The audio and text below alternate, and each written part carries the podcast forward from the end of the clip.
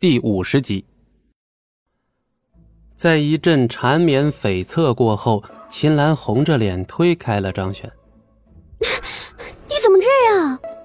啊，我是我什么呀？臭不要脸，跟当年一样。张璇笑呵呵的看着秦岚，两人都心照不宣的不提刚才的事。我，我先回去了，一会儿记得把我的联系方式加上。满脸通红的秦岚临走时候还不忘给张璇扔下这句话。看着羞涩的他远去，张璇忍不住心神荡漾。回到了别墅，张璇看到已经修好车的李飞站在这里等自己。怎么样啊？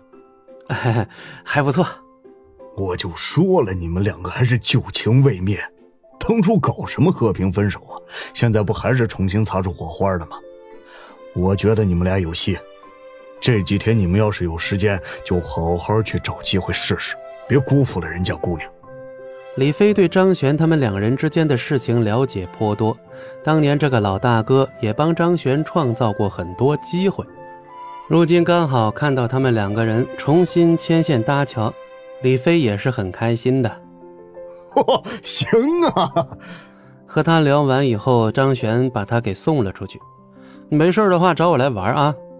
行了，正好我们那边的食品公司还要经常往城里出差，我中午要是没地方去，就找你玩来了。你现在不是不上班吗？嘿嘿，随时来。告别对方以后，张璇也开始拿出手机，打了个电话出去。昨天因为参加同学聚会的原因，张璇稍微有些忙。今天有时间了，他准备把郊区母亲给接过来。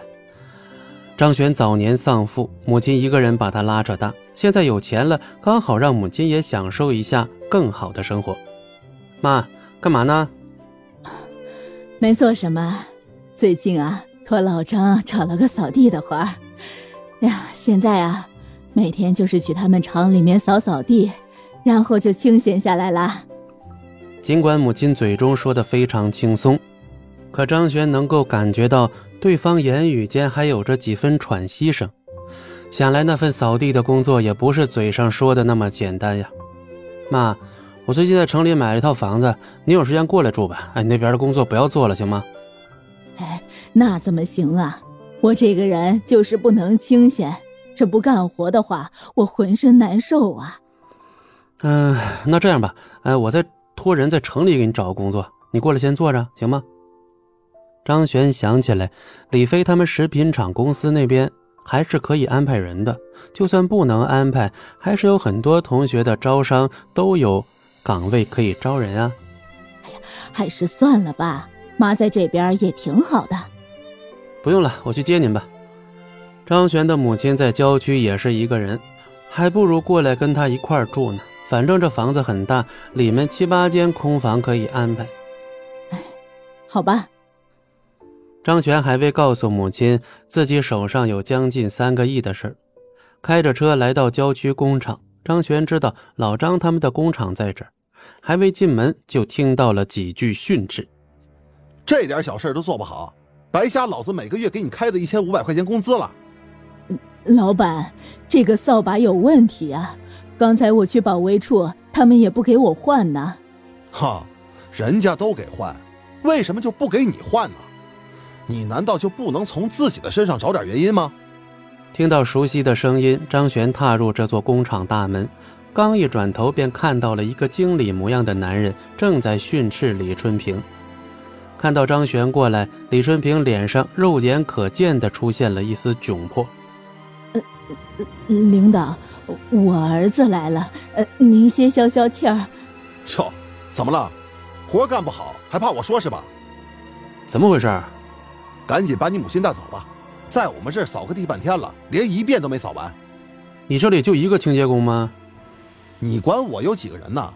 能干活的就来，不能干活的就赶紧滚！听不懂人话吗？小璇，别和领导犟嘴了。